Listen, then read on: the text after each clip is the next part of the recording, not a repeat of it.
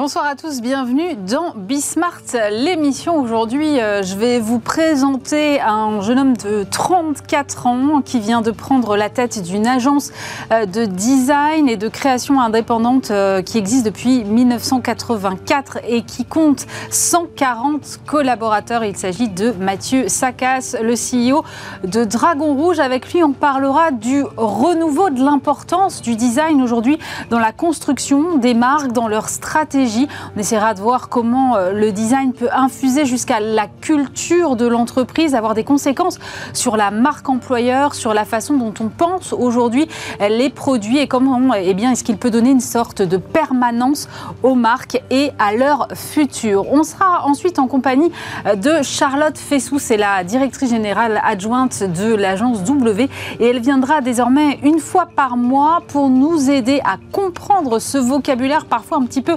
obscure de la com. Aujourd'hui, elle a choisi le mot storytelling. Qu'est-ce que cela recouvre exactement? Est-ce que c'est juste un petit peu de vernis et une façon un peu, euh, disons, fantaisiste de nous raconter les choses? Eh bien, pas tant que ça, nous dira Charlotte. Ce sera dans quelques instants. Et puis, on terminera avec une jeune entrepreneur incroyable. Elle a fondé euh, post-Covid, il y a tout juste deux ans, une entreprise de logistique. Elle s'est spécialisée dans la livraison euh, du dernier kilomètre et ce qu'elle elle veut, elle, eh c'est changer la façon dont on exerce la logistique aujourd'hui, avoir un regard plus important sur euh, la formation des livreurs, les remettre un petit peu au centre de l'équation, accorder une plus grande place aux femmes avec euh, la parité d'ailleurs euh, dans ses équipes, c'est à noter. Et puis, elle a signé déjà des grands noms du secteur puisqu'elle travaille notamment avec Amazon. Il s'agit de Yasmine Yamaren, la fondatrice de Midi Pile. Elle sera avec nous en fin d'émission. C'est Smart, l'émission, et c'est parti tout de suite.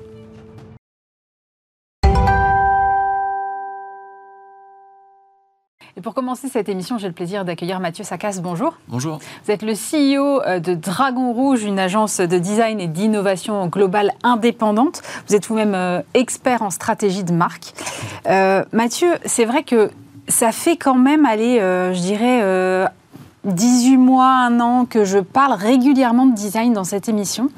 J'ai le sentiment qu'il y a une sorte de nouvel âge d'or du design, enfin qu'en tout cas on s'y intéresse de plus en plus à nouveau. Euh, d'après vous, de quoi ça vient? Et peut-être qu'il faut aussi qu'on redéfinisse ensemble euh, ce que c'est que le design exactement. Je pense qu'on s'intéresse beaucoup au design parce que le design est très en amont, en fait, des produits, des services, des réflexions sur les choses. Euh, par rapport peut-être à la pensée ingénieure, il est beaucoup plus facile d'accès. Euh, et le design, si je devais le résumer à ma manière, c'est la capacité à donner du sens aux choses et surtout à travailler les comportements et les usages. Et, euh, dans notre époque où il y a de pluralité d'usages, s'intéresser de manière très près à la manière dont les gens utilisent les choses, bah, ça permet justement de valoriser le savoir-faire du, designer. Mais jusque-là, le, design était souvent relégué à son côté esthétique. Or, euh, je comprends bien que c'est beaucoup plus large que ça. Oui, c'est une philosophie, c'est une pensée qui euh, va s'atteler à donner du sens à la fonctionnalité des choses, à la manière dont on va appréhender les choses. Donc c'est très complexe d'accès parce que c'est très conceptuel hein, de prime abord, mais d'une certaine manière, nous, la, dont on, la manière dont on l'utilise, c'est euh, donner du sens avec des mots, des images, des formes, euh, des expériences, et tout ça, c'est du design. Et le design en ce sens-là, est-ce que euh, chacune des marques peut se l'approprier, en avoir une utilité quelconque, euh, peu importe le type de produit euh, qu'elle vend? Alors, en effet, nous, avec le design, on est très en amont des sujets des entreprises et on va travailler les fondamentaux de, de la marque, de l'entreprise.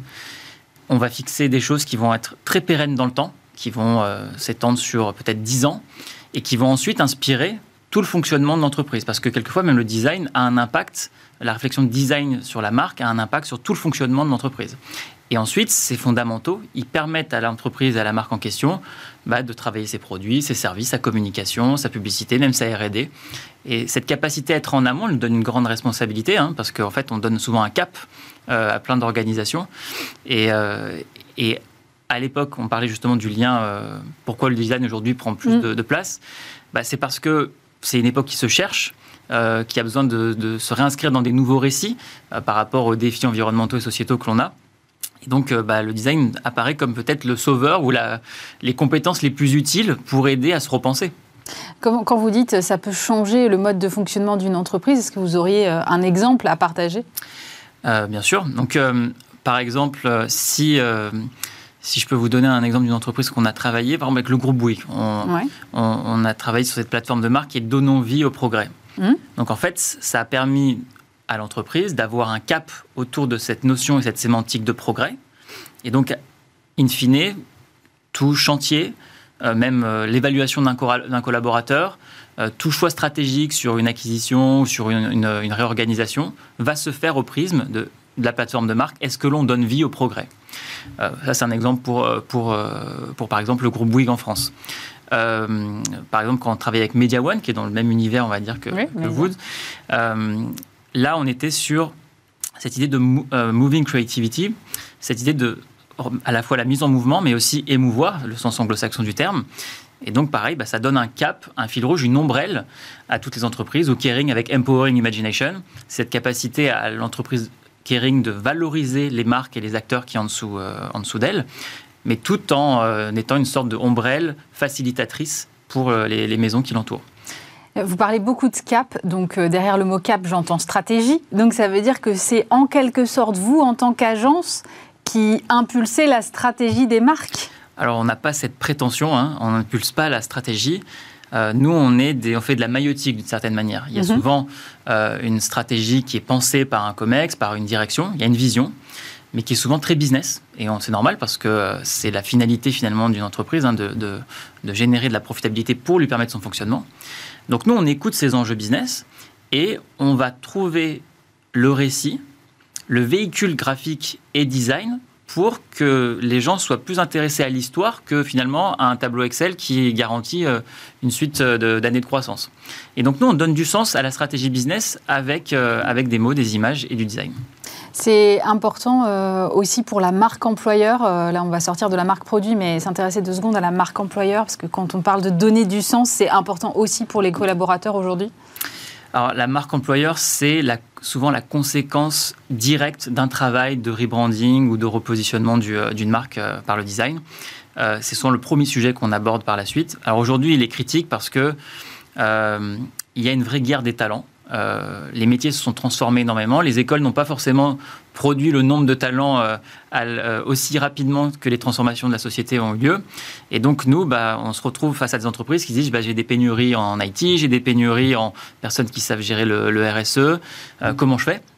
Et donc, nous, ce qu'on essaye de faire, c'est qu'il y ait une cohérence absolue entre la stratégie de marque et le discours de la marque employeur.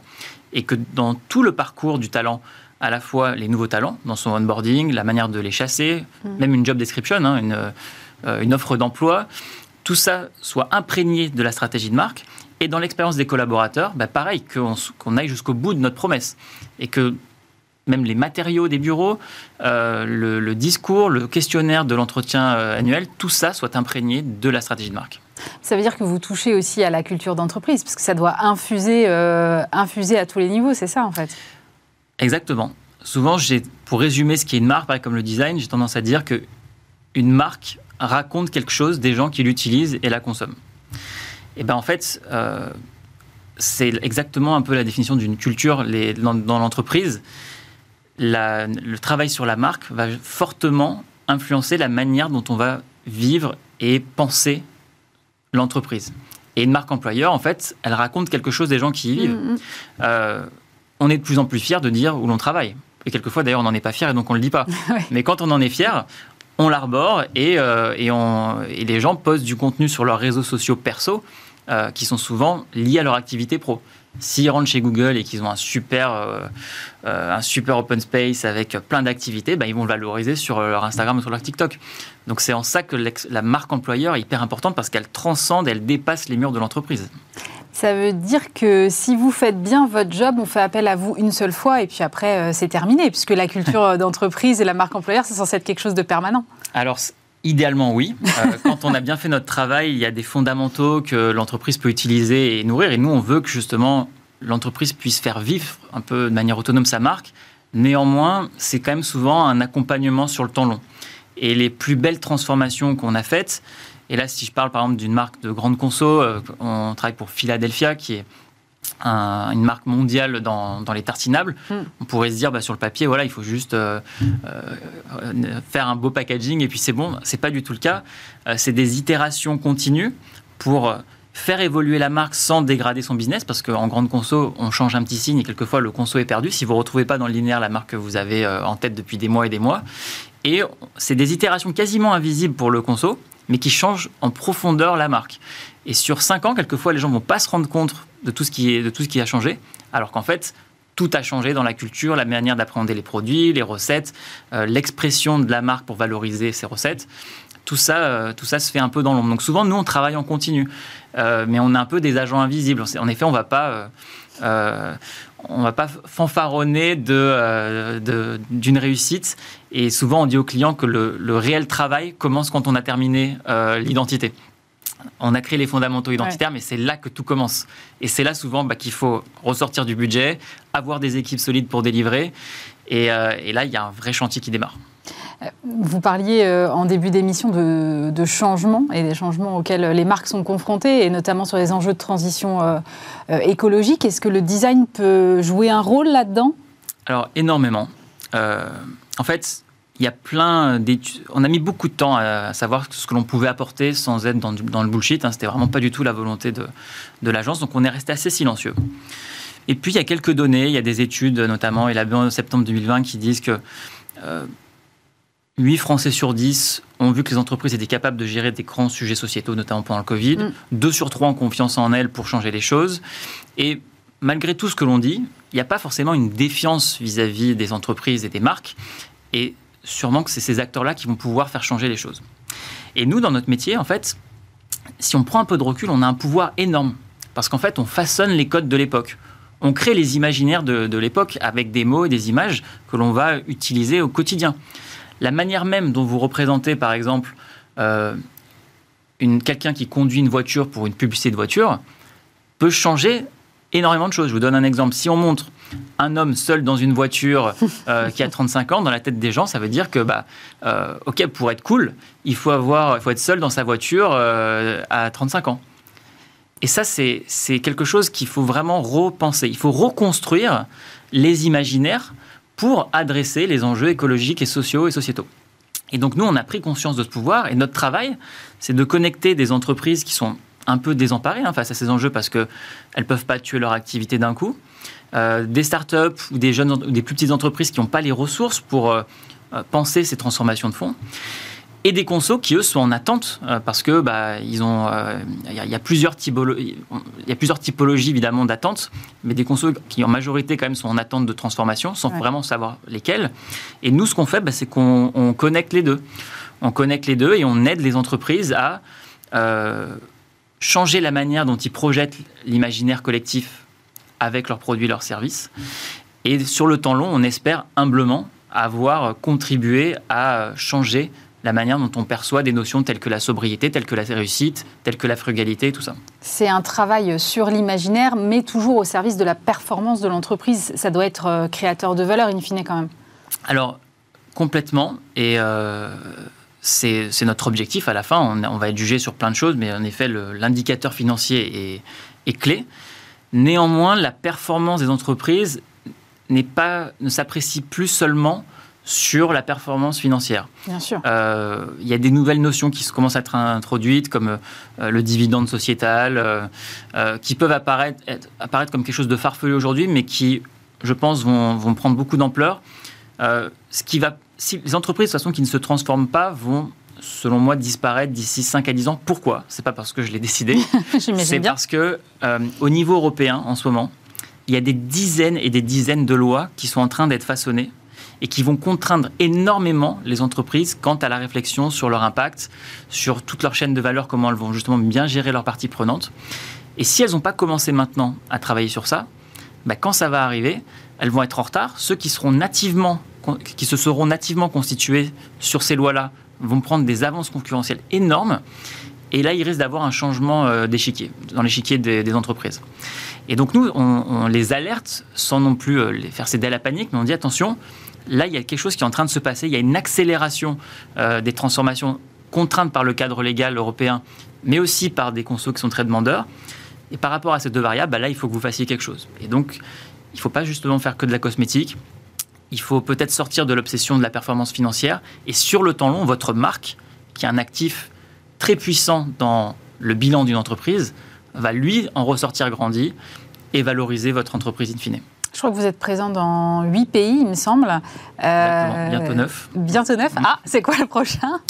Euh, On développe pas mal la zone ibérique, donc on a déjà quelqu'un sur place. Et en effet, on est dans huit pays et on essaye de couvrir le monde avec, euh, avec notre marque indépendante. Et justement, vous avez les mêmes enjeux partout aujourd'hui, dans ces huit pays, bientôt neuf, ou est-ce que finalement ces enjeux sont très européens, comme vous venez de le dire? Alors, chaque pays a vraiment des enjeux différents. Et chaque, j'ai même pas envie de parler de pays, mais de zones géographiques. Mm. Chaque zone géographique a des enjeux différents. Euh, il y a des grandes constantes. On fait des études conso, on rencontre des consos, on discute avec des consos quelquefois sur WhatsApp, même nous pour avoir, on va dire, une alimentation de, stimuli euh, et d'insights. Euh, à l'échelle du monde, il y a aujourd'hui une, des réflexions sur le partage de la valeur au global, sur l'égalité homme-femme, euh, sur l'égalité des chances, euh, sur la finitude de nos ressources de la planète, ça c'est partout. Néanmoins, l'intensité euh, de, ces, de, ces notions dans les problèmes des entreprises est très différente selon les pays. Mhm. L'Europe est en effet très en avance et on peut être fier de ça. Il y a, il y a en, Europe une prise de conscience beaucoup plus partagée, généralisée, qui pousse les entreprises à réfléchir plus longuement là-dessus. Dans, le, dans la partie plutôt US-Amérique, là, euh, il y a cette prise de conscience, mais qui est fortement liée au business. Et c'est historiquement ce qui permet d'ailleurs souvent euh, aux, États-Unis d'aller assez vite dans leur transformation. En Amérique latine, c'est mitigé. Il y a, parce qu'évidemment, il, il, y a un goût de la, du consumérisme et, et, euh, finalement d'une idée peut-être qui peut nous apparaître, nous, Européens, un peu euh, un peu dépasser des choses, mais par contre, qui est quand même très. Quand ils changent les choses, ils vont très vite. Et en fait, ils ont sauté des étapes que nous, on a mis du temps à, digérer. Et en Asie et dans ces pays-là, bah, la population est très jeune, euh, donc elle est très demandeuse de choses, mais il y a beaucoup d'injonctions paradoxales entre euh, des velléités très individuelles, très, de, liberté individuelle, d'épanouissement, de, richesse, de, plaisir, et en même temps, bah, ils constatent, eux, beaucoup plus fortement que nous, quelquefois dans certains pays, bah, les, euh, conséquences euh, d'un consumérisme euh, exacerbé. Comment vous faites, vous, en tant qu'agence française indépendante, pour vous imposer dans des zones géographiques aussi grandes et aussi différentes? Il y a un savoir-faire français sur le design qui s'exporte bien aujourd'hui? Complètement. Alors déjà, la première chose, c'est qu'on n'a jamais racheté de société en local. On a toujours construit avec des entrepreneurs locaux. Donc c'est plus long, mais au moins, c'est des gens qui connaissent les zones dans lesquelles ils s'implantent. Et nous, on les aide, on transmet nos méthodologies, nos savoir-faire, notre philosophie design. Ensuite, en effet, il y a quelque chose dans l'école graphique française et même dans les sciences humaines françaises qui est très singulier et qui font que les agences, il y a une vraie French touch. Dans le top 5 mondial même de la publicité, il y a quand même deux groupes français. Euh, ah bah c'est publiciste. Exactement. Euh, et, donc nous, quand on arrive sur des marchés, bah, oui, il y a une patte, il y a une manière d'appréhender les sujets, une capacité à prendre en compte des enjeux sociologiques, philosophiques. Ça, c'est vraiment l'école française. Et dans l'école graphique, il y a une expressivité qui est, euh, un peu comme dans la French Touch, dans l'électro, bah, dans, le design, c'est un peu pareil. Et donc nous, ce qu'on croit, enfin en tout cas, euh, on espère que demain, ça soit, ce soit quelque chose qui, remonte un peu plus haut, même au niveau de l'État, qu'on en fasse une vraie filière d'export. Je pense qu'il y a un truc qui est vraiment pas du tout utilisé au niveau, euh, au niveau de la France aujourd'hui, c'est de créer une filière forte autour du design français, de commencer à le valoriser, d'investir là-dessus pour l'exporter et en faire quelque chose de très singulier pour notre pays. Vous avez une signature qui est We Create Momentum. Ça veut dire quoi concrètement? Alors c'est derrière le momentum, c'est au sens anglo-saxon du terme, c'est qu'on met en mouvement les, on explique qu'on met en mouvement les marques. Mhm. C'est ce qu'on disait tout à l'heure. Si une marque qui ne bouge pas va inéluctablement perdre euh, des parts de marché, voire euh, peut-être disparaître. Et donc nous, notre capable, c'est de la mettre en mouvement en l'alertant sur des, changements de paradigme, euh, sur des innovations des concurrents, et en travaillant en continu sur la valorisation de celle-ci. Vous parlez euh, d'industrie créative, vous êtes au cœur de ces industries créatives. Aujourd'hui, on parle beaucoup euh, d'IA et de métavers et de technologie. Euh, comment est-ce que vous regardez ce rapport entre la technologie et les créatifs? Est-ce que l'un est au détriment de l'autre ou est-ce que les deux sont finalement complémentaires? Alors c'est un super sujet. c'est un sujet qui m'a fait cogiter pendant mes vacances de Noël, pas mal.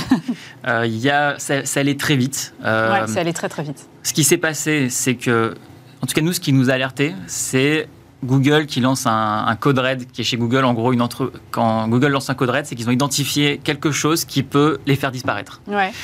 Et qui était lié à OpenAI. Donc on s'intéresse à OpenAI.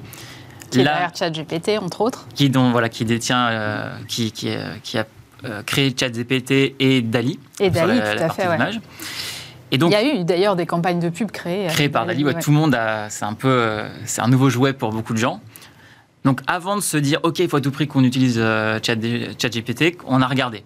On a dit, OK, comment ça fonctionne euh, Et passer l'engouement euh, de la nouveauté, qu'est-ce qu'on en fait?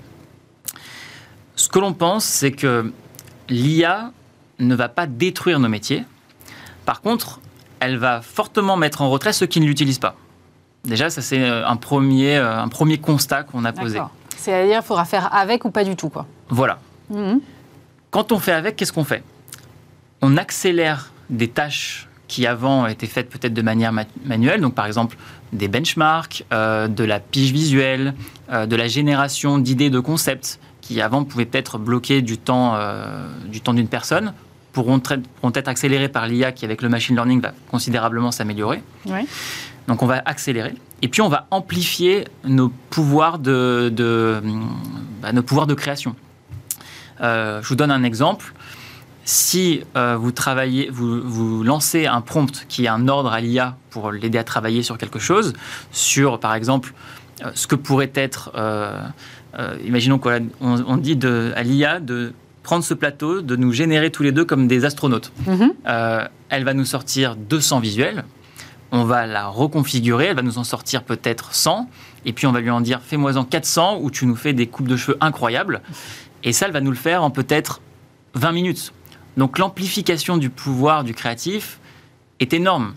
Euh, alors que bon, avant, avant de, avant, de, faire ça, il devait passer beaucoup de temps sur Photoshop, le créatif, pour y arriver. J'imagine des heures. Il peut y arriver rapidement. Euh, après, il y a un vrai débat sur est-ce que l'IA génère des choses euh, mieux que l'humain, ou en tout cas plus nouvelles que ce que le cerveau humain pourrait faire ou pas. La réalité, c'est que même l'humain ne crée pas des choses qui viennent d'une illumination. C'est une juxtaposition de stimuli qui, sont, euh, qui ont maturé dans son mmh. cerveau et qui font qu'il sort quelque chose. Bah, L'IA, c'est un peu pareil. Euh, par contre, coupler les deux, ça peut être intéressant. Euh, et, et l'IA là, elle est, on va dire, au stade zéro de ce qu'elle peut faire. On, est, on, est, très content de ce qu'elle sort, mais... On est au balbutiement, on va dire. Regarde, pensez à quand euh, il y avait encore Lycos, Altavia pour les moteurs de recherche, quand Google est arrivé. Et le Google d'il y a 10 ans et le Google aujourd'hui, ça n'a plus rien à voir. Mm. Et on ne s'en est pas rendu compte. Et ben, ça va être pareil pour, pour l'IA. Et vous l'utilisez, vous, alors?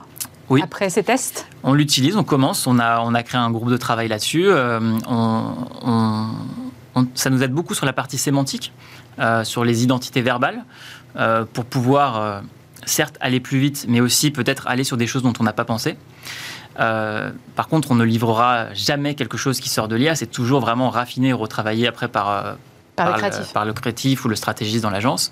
Et sur la partie visuelle, alors nous, on est sur un niveau on va dire, de qualité telle que pour l'instant, l'IA ne nous apporte pas grand-chose, si ce n'est peut-être ouvrir nos chakras. Euh, ça va nous apporter des choses sur la réalisation de chartes graphiques, euh, sur des tâches très techniques, notamment au niveau aussi de la production, où là, avec le temps, on sent qu'on va pouvoir l'utiliser dans nos process, mais c'est encore les balbutiements.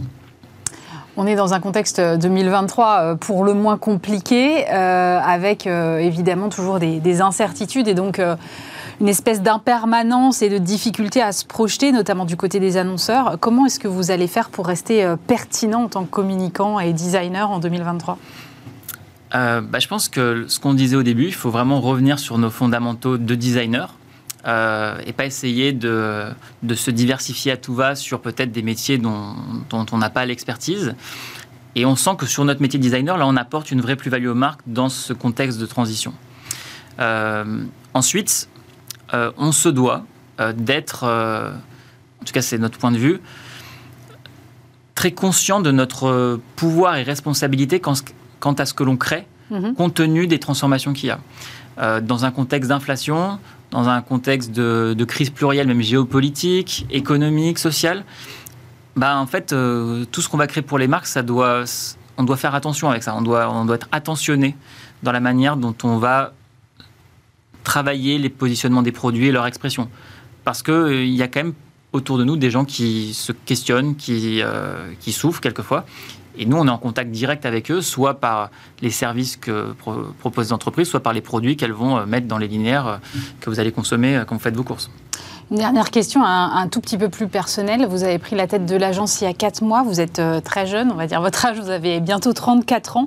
L'agence, elle existe depuis 1984. Euh, il y a 120 personnes, je crois, à bord. Euh, comment on manage dans mmh. ces cas-là? Bah, Alors déjà, je suis pas tout seul. Hein. On, est, on a un groupe. moi, j'ai surtout, on va dire, travaillé à ce que le siège de Dragon Rouge et la partie française euh, puisse redonner une impulsion à, ce groupe. Mais déjà, on est plusieurs à travailler sur cette, euh, sur cette entreprise. Et comment on réussit? Bah, bah, qu'il y a des fois, on se plante. Donc, euh, ce qu'il faut, en tout cas, ce qu'on essaye, c'est d'être le plus authentique possible dans ses convictions et ses décisions. Donc, c'est presque un travail de, psychanalyse, mais par le milieu du travail. Mm-hmm. Et, euh, et puis, euh, essayer d'être le plus cohérent possible aussi dans ses convictions et ses décisions, parce que dès qu'on a une vision, on va dire, à 4-5 ans, et qu'on ne sort pas de ce, de ce cap-là, bah, un pas après l'autre, on arrive à, à, faire les choses. Et puis, avec, les, avec les, d'un point de vue managérial avec les gens, bah, je pense que il y a des fois ça marche, il y a des fois ça ne marche pas. Il faut accepter de ne pas plaire à tout le monde. Je pense que c'est euh, un des premiers euh, enseignements qu'apprend tout dirigeant. Euh, mais l'important, c'est de les faire pour le paradigme que l'on s'est donné et d'essayer d'être le plus juste aussi avec, avec ses décisions. Merci beaucoup Mathieu Saccas. Je rappelle que vous êtes le CEO de Dragon Rouge.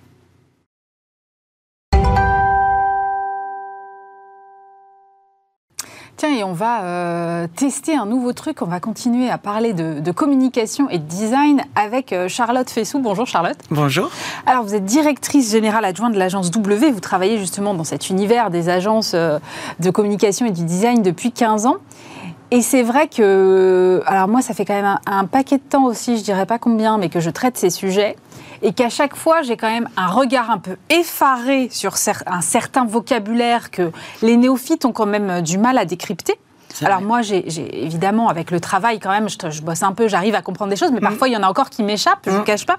Donc j'aimerais bien, euh, Charlotte, que vous m'aidiez un petit peu de façon régulière à comprendre euh, ce vocabulaire et puis à faire partager cette compréhension des choses à nos téléspectateurs. Avec grand plaisir. Effectivement, c'est la l'humble mission que j'essaie de me donner, c'est d'essayer de clarifier un petit peu les mots qu'on emploie dans le monde de la communication et du design. Mm. Ce qui est intéressant, c'est que notre mission à nous, agence de communication et de design, c'est justement de clarifier le plus possible les messages des entreprises vers leur public. Et finalement, euh, les coordonnées les plus mal chaussés, on ne comprend pas forcément souvent. Donc c'est un problème qu'il faut réussir à régler. Ben, oui, parce que très franchement, euh, au fur et à mesure de mes interviews, je me rends compte que parfois on on a du vocabulaire qui est aussi obscur pour le néophyte que euh, si on parlait de chirurgie cardiaque, vous voyez C'est vrai, on a notre propre jargon, euh, c'est vraiment notre langage, langage commun.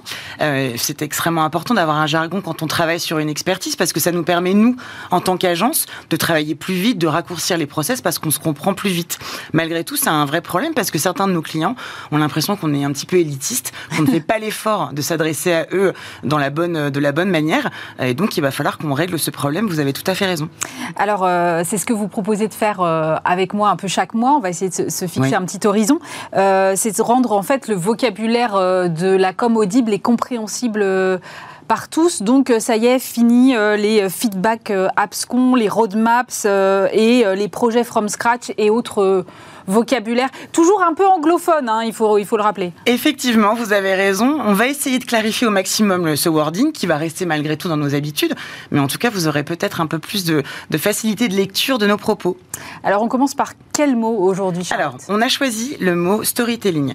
Storytelling parce que je crois que c'est un des mots qu'on entend le plus dans nos réunions et dans nos différents échanges, euh, et on le met un petit peu à toutes les sauces, et en même temps, c'est tout à fait normal, puisque le storytelling, c'est la base de la communication et du design. Si on regarde regarde une traduction littérale dans le dictionnaire, le storytelling, c'est la narration d'histoire. Si on essaie de l'appliquer aux marques et aux entreprises, c'est finalement l'histoire qu'une marque euh, raconte à ses publics pour valoriser son image, capter euh, l'attention euh, de ses publics, susciter leur émotion, les intéresser et les emmener là où elle a envie de les emmener vers le tiroir caisse. Alors, avec un peu de recul, le storytelling, c'est un peu plus que ça, c'est un peu plus ambitieux que uniquement amener vers le tiroir caisse. C'est surtout en fait une stratégie pour vulgariser des propos fonctionnels, techniques, technologiques qui sont parfois peu compréhensibles justement, euh, et véritablement d'essayer de les traduire pour les rendre audibles au plus grand nombre. Au plus grand nombre, pardon. Euh, c'est un imaginaire à partager qui va nous permettre de créer un lien un petit peu plus personnel avec les audiences. Alors, le storytelling, c'est central dans l'univers de, de, la publicité et de la communication, mais on se rend compte que ça devient un fondamental extrêmement fort dans le business tout simplement. Quand on écoute des start-upers pitcher pendant 4 minutes, mm. finalement, on est plus par l'histoire, le récit qu'ils mettent derrière leur business model que par des résultats financiers. Donc, c'est intéressant de se rendre compte à quel point on a un intérêt croissant à mieux travailler le sens et la valeur émotionnelle de nos démarches commerciales et de nos business. Donc si je résume, c'est euh, un peu une arme de séduction massive en fait, le storytelling, Charlotte. Effectivement, on peut, euh, on peut définir le storytelling comme une arme de séduction massive, puisque le storytelling, ce qui est formidable, c'est que ça peut s'adresser à tous les publics, les seniors, les CSP+, les cadres, euh, et surtout les millennials, puisqu'on se rend compte que les réseaux sociaux ont été quand même fondés sur cette idée du storytelling que chacun peut, peut partager. Si on s'intéresse deux petites secondes au secteur qui utilise beaucoup le storytelling, on pense évidemment au luxe. Euh, on se rappelle tous des campagnes formidables de Chanel sur mm. les lancements de parfums. Mais quand on pense à des publicités de grande distribution ou bien euh, de grands énergéticiens, on a presque été aussi ému que si on regardait un film classique. Donc c'est intéressant de voir que tous les secteurs aujourd'hui utilisent le storytelling dans leur stratégie de communication. Vous êtes en train de me dire qu'en fait, à chaque fois que j'interviewe quelqu'un, j'ai droit à une petite dose de storytelling, Charlotte. J'en ai peur, Aurélie. Alors là, déjà, on est un peu en train de faire du mm. storytelling toutes les deux, hein, mm. puisque finalement, cette stratégie qui consiste à créer une narration autour d'un propos, euh, c'est quelque chose qu'on fait tous les jours pour communiquer euh, ensemble. Euh, mais c'est ce qui fait aussi qu'on peut s'engager les uns les autres, les uns par rapport aux autres, de la manière la plus facile et la plus évidente. Évidemment, le storytelling, ça a une vocation de vente, mais c'est intéressant de voir qu'aujourd'hui, ça va un petit peu au-delà de tout ça. lorsque je vous dis, nous sommes en guerre de mars 2021, mm. de mars 2020 plutôt, pardon, euh, on se rend compte que même les politiques aujourd'hui utilisent beaucoup le storytelling pour nous engager dans l'histoire, dans la grande histoire, on va dire, de la France. Merci beaucoup, Charlotte, pour ce premier éclairage. Et puis, on attaque un nouveau mot le mois prochain. Avec plaisir. Charlotte Fessou, directrice générale adjointe de W.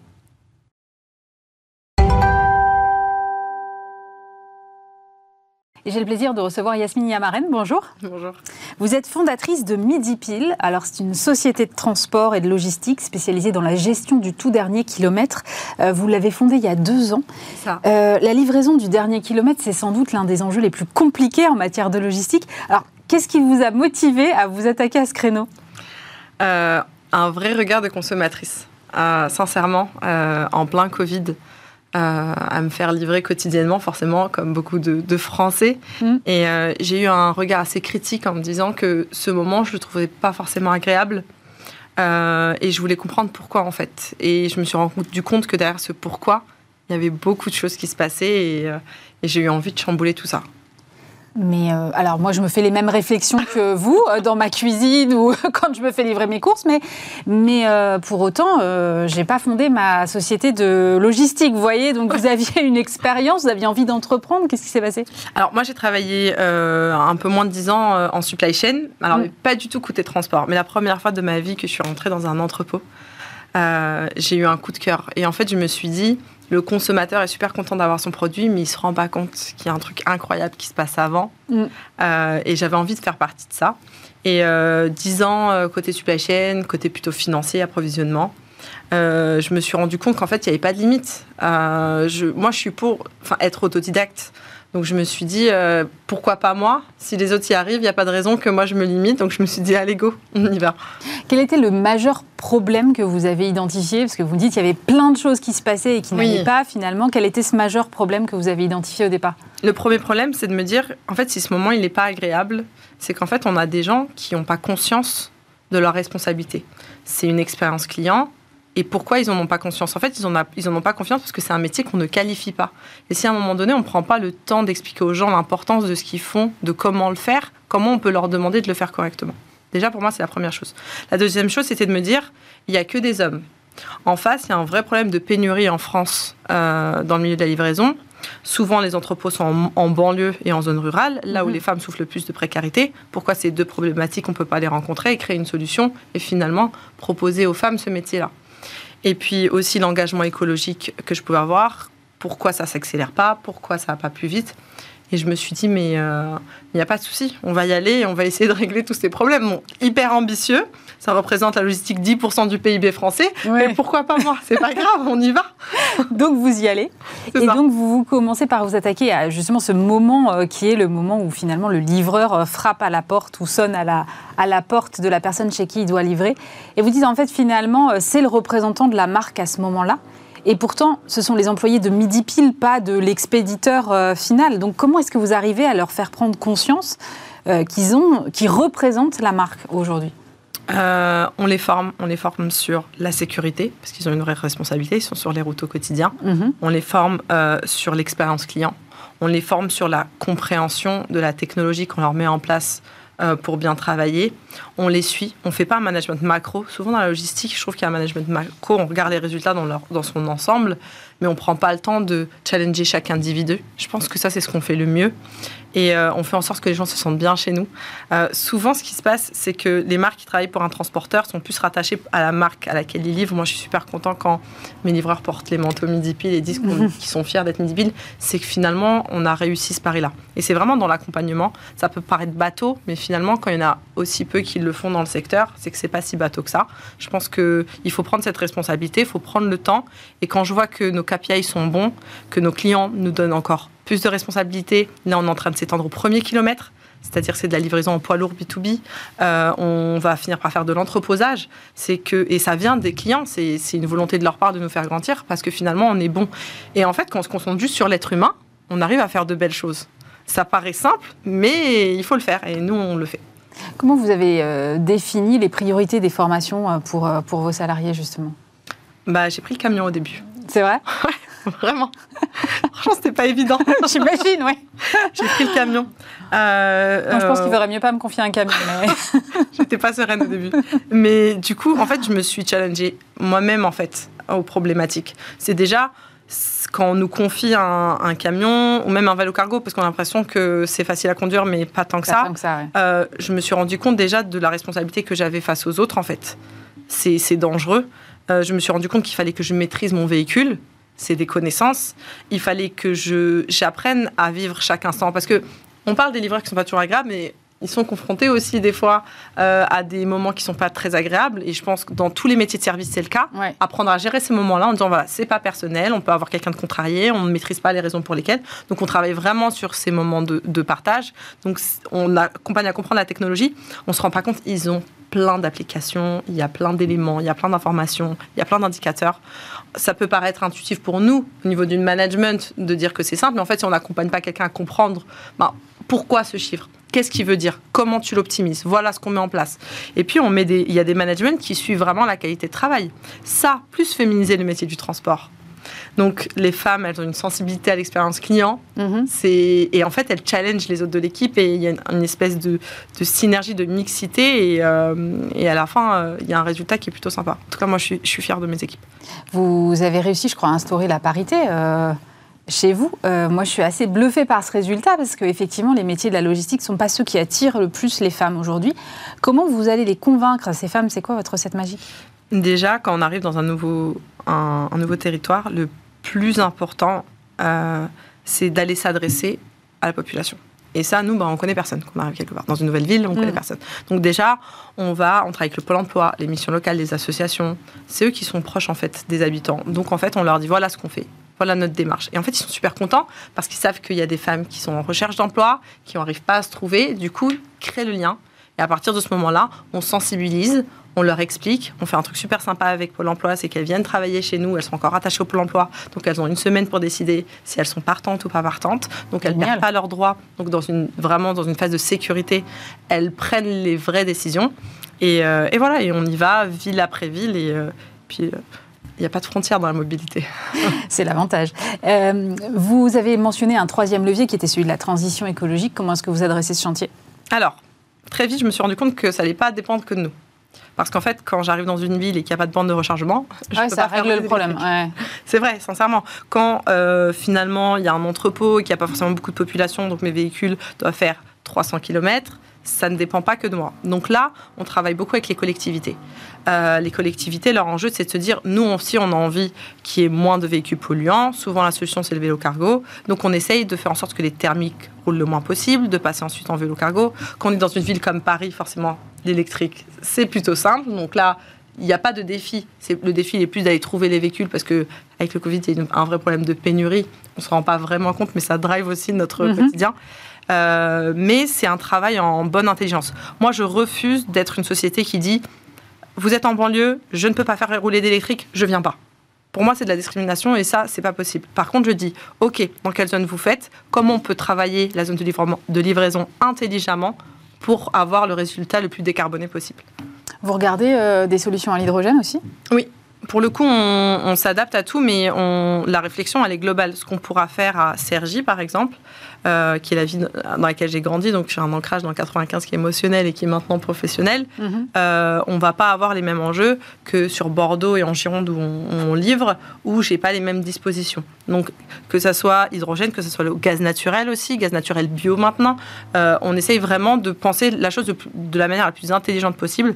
Et c'est là, c'est pas quelque chose que je fais seul, parce que moi je suis quelqu'un d'hyper motivé, j'ai plein d'idées, j'ai une belle vision, mais par contre euh, c'est grâce à mes équipes, au recrutement qu'on fait aujourd'hui, des gens qui viennent nous rejoindre et qui, qui vont apporter des solutions, qui, va, qui vont penser à une façon de penser des choses. C'est une transition. Ça ne se fait pas du jour au lendemain, mais il faut être acteur de ce changement. Vous êtes combien Là, vous parlez de, recrutement et de vos équipes. Vous êtes combien euh, chez ah, Aujourd'hui, on est 140. 140 en deux ans? Oui, c'est ça. C'est une belle croissance, mais il y a encore plein de choses à faire, donc euh, euh, c'est que le début de l'histoire, je nous l'espère. Et du coup, vous en êtes tout de votre déploiement? Vous avez parlé de Sergi, vous avez parlé de Bordeaux? Oui, on est en Ile-de-France, on, est on est sur Bordeaux, on est aussi en pleine levée de fonds. Forcément, ça va nous permettre d'accélérer. Aujourd'hui, j'arrive à un moment que je trouve frustrant, mais on me dit, mais Yasmine, c'est génial, où euh, j'arrive pas à aller aussi vite que les demandes, mm. euh, parce qu'il euh, il y, a, y, a plein de projets qui nécessitent des fonds, encore plus dans la logistique. Mais je suis ravie de voir que l'argent, on dit souvent qu'en ce moment, c'est assez compliqué de trouver les fonds, mais je me rends compte que quand le projet en vaut, le enfin, en vaut la peine, il y a des fonds, euh, ça se trouve et euh, l'histoire, l'histoire va être belle et euh, avec un accompagnement financier, on va aller encore plus vite. C'est compliqué aussi de gérer l'hypercroissance. Vous, vous êtes obligé de mettre des projets de côté du coup? Alors, j'ai recruté dernièrement une incroyable directrice des opérations, directrice, j'ai bien dit. et, et, en fait, ce qui l'a le plus emballé, c'est quand on lui a dit, à un moment, on a ralenti pour bien tout cadrer, pour croître sereinement. Et ça a été la phrase qui l'a le plus emballé. Parce qu'elle elle a dit, je... c'est vrai que ces sociétés-là, qui sont juste dans l'appât du chiffre d'affaires, dans cette volonté juste de croire, mais qui ne se rendent pas compte que derrière, il y a des humains qui peuvent suffoquer parce qu'on va trop vite. Et en fait, c'est quand elle m'a dit ça que je me suis rendu compte que c'était, sage, parce que souvent, quand on est entrepreneur, on n'est pas toujours très sage, parce qu'on court tout le temps, on prend pas le temps. Et c'est vrai que je suis contente de cette décision qu'on a prise. Ça n'empêche pas qu'on croit, mais en tout cas, on est en train de croître sereinement. Vous avez euh, signé des gros clients, parmi lesquels euh, le géant de la logistique Amazon. Comment, euh, comment, vous, allez, comment vous avez fait Je ne sais pas. pour le coup, je suis quelqu'un de très loyal et ça, a été, ça a été notre premier gros client. Et on, franchement, je me souviens encore de ce coup de téléphone qui nous dit c'est bon, c'est OK, on va y aller. Et là, je me dis mais incroyable mais parce que euh, les valeurs qu'on défend, je vois pas qui ça ne peut pas intéresser. Quand on met l'humain au premier plan, quand on a un engagement qui est sociétal fort, environnemental aussi, mais c'est vrai qu'environnemental, c'est dans la bouche de tout le monde. Et des fois, je suis un peu frustrée parce que tout le monde oublie que, en fait, il y a des êtres humains derrière qui travaillent. Et ok, oui, arrêter de polluer, c'est bien, mais faire en sorte que les gens se sentent bien, je trouve que c'est tout aussi important. Et en fait, ils ont eu envie d'avancer avec une société qui avait ces valeurs-là. Et honnêtement, euh, euh, Amazon aujourd'hui, on travaille vraiment main dans la main avec eux et ils sont super contents du travail qu'on fait et Paris, Paris gagné. Quel est le plus, le plus gros défi que vous ayez eu à relever depuis que vous avez créé Midi Pile? Parce qu'on a l'impression qu'à vous entendre que tout est facile, j'imagine que c'est un peu moins vrai en réalité. Euh, recruter des femmes, sensibiliser les femmes. Vraiment, euh, j'ai une, une équipe RH conséquente, plus que dans la moyenne du secteur, pour ce défi-là. Parce que euh, il faut prendre le temps de créer du lien, de les rencontrer, de leur parler. Euh, dans une entreprise, le temps, c'est de l'argent, mais ça vaut le coup. Franchement, je, je, suis contente qu'on ait mis ça en place, mais c'est vrai que c'est pas si simple que ça. Au début de la croissance, c'est facile. Potentiellement, à un moment donné, sensibiliser les femmes, mm. les premières à les convaincre, c'est plus simple que toutes celles qui vont suivre. Mais, euh, mais c'est pas grave. C'est pas parce que c'est difficile qu'il faut arrêter. En général, c'est parce que c'est difficile que ça vaut le coup. C'est ma conviction. Donc euh, difficile me fait pas peur. On y va. Justement, vous êtes passé par euh, les déterminés. Je crois que ça vous, ça vous résume assez bien. Euh, ça vous caractérise en tout cas assez bien ce mot déterminé.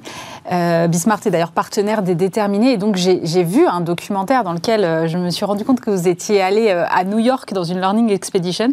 Qu'est-ce que vous retenez de cette expérience, Yasmine? Alors, expérience incroyable avec les déterminés en partenariat avec la French Tech New York. Mm en fait, les Américains ne fonctionnent pas comme les Français. Il euh, y, a, du bon à prendre et puis il y a des choses que, j'aime, en France aussi. Euh, ils n'ont pas de limites. Ils ne se mettent pas de barrières. Euh, ils, font tête baissée, c'est plutôt. Je, suis comme ça, mais les Américains ont une vision globale. Ils voient le business comme un espèce de grand échiquier et c'est pour ça qu'ils sont très forts. Mais à côté de ça, je trouve qu'on a une richesse en France dans les, entrepreneurs. C'est très là-bas, j'ai entendu le mot partout tech, tech, tech. C'est hyper important. un jour, j'ai dit, mais en fait, la vie, elle n'est pas faite juste que de téléphone. Derrière le téléphone et même ce que vous achetez derrière, hmm. ben, il y a une table, il y a un immeuble, on va au restaurant, on mange, on fait plein de choses en fait. Et à un moment donné, la France donne aussi la parole à tous ces entrepreneurs. Donc je trouve qu'on a une richesse dans la diversité de nos entrepreneurs qui est incroyable. Mais là-bas, ils ont une capacité, de, ils ont une vision, une capacité d'avancer, de foncer c'est, je suis rentrée encore plus déterminée. Je pense que le mot déterminé est très bien choisi. Donc euh, ça a été un voyage magnifique. J'ai été à la Maison Blanche. Euh, on a été accueillis de manière royale. Euh, ils ont une dimension internationale qui est très forte aussi. Ils pensent pas juste frontières, États-Unis. Souvent, moi, je dis que la mobilité n'a pas de frontières, mais je le pense sincèrement. Et là-bas, je me suis nourrie de leur, de leur force et de leur envie de, de voir les choses en grand. Ça veut dire que vous avez des ambitions aux États-Unis? Euh, j'ai des ambitions partout, pas que aux États-Unis. C'est vrai que je suis revenue là-bas en me disant Yasmine, alors? Je dis alors, il y a l'Afrique, il y a l'Europe de l'Est. Et euh, vraiment, je ne veux pas me cantonner qu'aux États-Unis. Je me dis qu'il y a déjà plein de choses à, apporter dans l'écosystème qui nous entoure, même en Afrique. Euh, c'est un, continent en plein développement. Il y a plein de choses à mettre en place. L'Europe de l'Est, avec tous les pays qui sont mitoyens aussi. Donc, la seule chose que je sais, c'est qu'il n'y a pas de frontières. Du coup, vous allez y aller étape par étape, c'est ça l'idée? C'est ça, étape par étape, mais c'est pas parce que c'est étape par étape que c'est forcément doucement. Mais euh, c'est correctement. vous avez mentionné une levée de fonds. Euh, vous espérez la finaliser à quel horizon? Cette année. Cette année. Et ce sera pour euh, financer quoi? Alors, nous, on a déjà la BNP qui nous accompagne et c'est un, des, un de nos piliers de notre, notre croissance. mais maintenant, c'est vrai que pour avoir un ancrage territorial rapide dans la logistique, c'est euh, bah, de l'immobilier. Mm. Euh, donc, c'est financer des entrepôts. Euh, c'est financer aussi, même si on est déjà très bien accompagné par la BNP, c'est la flotte électrique. Ça veut dire que souvent dans le transport, on a recours à ce qu'on appelle la location, le leasing, etc. Mm-hmm. Mais les, les, véhicules électriques, ben, ça reste quand même quelque chose qui est nouveau. En location, on prend souvent ce qui est plus vieux. Du coup, ça veut dire que c'est un investissement quand même qui est lourd. Et puis aussi, investir, recruter des gens ça coûte cher de recruter des gens. oui, ça je ne vous fais pas dire, surtout en ce moment.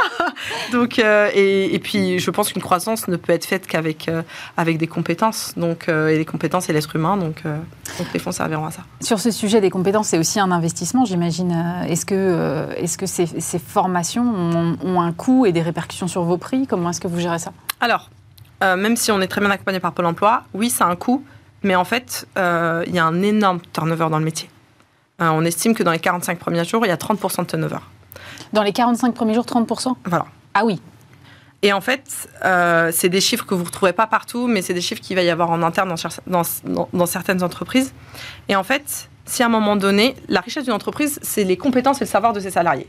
Si les compétences et le savoir s'en va, ça fragilise une entreprise. Mm, mm. Moi, tout le monde dit que tout le monde est remplaçable, enfin que tout le monde est remplaçable. Moi, je suis pas d'accord avec ça, même si ça parce que ça prend du temps de faire monter les gens en compétences. Donc oui, on met un peu, ça nous coûte plus d'argent de les former au début parce que c'est de la co-conduite, donc ils sont recrutés, ils mettent plusieurs semaines à prendre la route. Mais par contre, à un moment donné, ils restent, donc moins de turnover. donc des clients satisfaits, donc une croissance, donc du volume. Donc oui, ça a un coût, mais à un moment donné, c'est vraiment pour la pérennité de l'entreprise et la croissance. Donc euh, aujourd'hui, on s'y retrouve largement. Vous avez euh, mesuré, j'imagine, ce taux de turnover chez vous, il est inférieur de combien? Il est inférieur à 10%. Ah oui Oui, donc on passe de 30 à moins de 10 et on se rend compte que chez les femmes, il est inférieur à 5%. Inférieur à 5% Oui, bah parce qu'en fait, euh, elles ont tellement de mal, pour certaines d'entre elles, en tout cas qui nous rejoignent, à avoir trouvé leur voie, qu'elles sont tellement satisfaites. En fait, la mobilité, il y a un vrai sentiment de liberté. Et elles sont autonomes. Quand elles prennent le volant le matin, quand elles prennent le vélo le matin, en fait, à un moment donné, elles sont responsables de leur, de leur journée. Elles se challengent tous les jours. Et je pense qu'il y a un vrai sentiment de fierté. Moi, je trouve que c'est un métier qui est tellement intense, tellement difficile. Je, c'est magnifique ce qu'ils font au quotidien. On ne se rend pas compte le volume qu'on leur demande de faire aussi rapidement. Vous n'êtes pas à la maison, on va livrer chez le voisin. Finalement, on va au point relais. Euh, finalement, vous êtes en retard. Euh, Il y a des gens contents, des gens pas contents. Et toute la journée, c'est comme ça. Mais franchement, c'est, c'est des héros du quotidien. Moi, je suis, je suis admirative de mes équipes, vraiment. Où est-ce que vous voyez votre entreprise dans 5 ans? Je la vois partout. je la vois partout. Je veux que je veux que ça devienne un. Aujourd'hui, des sociétés dans le transport, on en connaît tous. Je vais pas Mhm. les citer, mais il y a des noms. euh, voilà, ça résonne chez tout le monde. J'ai envie que dans 5 ans, euh, Midi Pile, euh, ou quel que soit le nom de notre entreprise, elle résonne chez tout le monde. Comment ça, quel que soit le nom de votre entreprise, vous n'allez pas changer Hum. Vous allez vous faire racheter Non, pas Vous racheter. êtes en train de me dire Mais on, comme on s'internationalise, on est en train de penser à un nom qui sera compris de tous. Ah oui, vous pensez que vous avez vu trop franco-français Bah, au aux États-Unis, Mide Pile, Mide Ah Voilà. Ouais, c'était compliqué. C'était compliqué et euh, on a envie d'un nom qui résonne chez tout le monde. Merci beaucoup Yasmine Yamaren. Je rappelle que vous êtes euh, la fondatrice de euh, Midi Pile. C'est la fin de cette émission. Merci euh, évidemment de nous avoir suivis. On se retrouve vendredi prochain. D'ici là, n'hésitez pas à revoir cette émission en replay sur le site de Bismart, bismart.fr, où vous pouvez également l'écouter en podcast sur toutes vos plateformes. Et puis lundi, vous retrouvez Stéphane Soumier, même lieu, même heure. Passez un très bon week-end sur Bismart.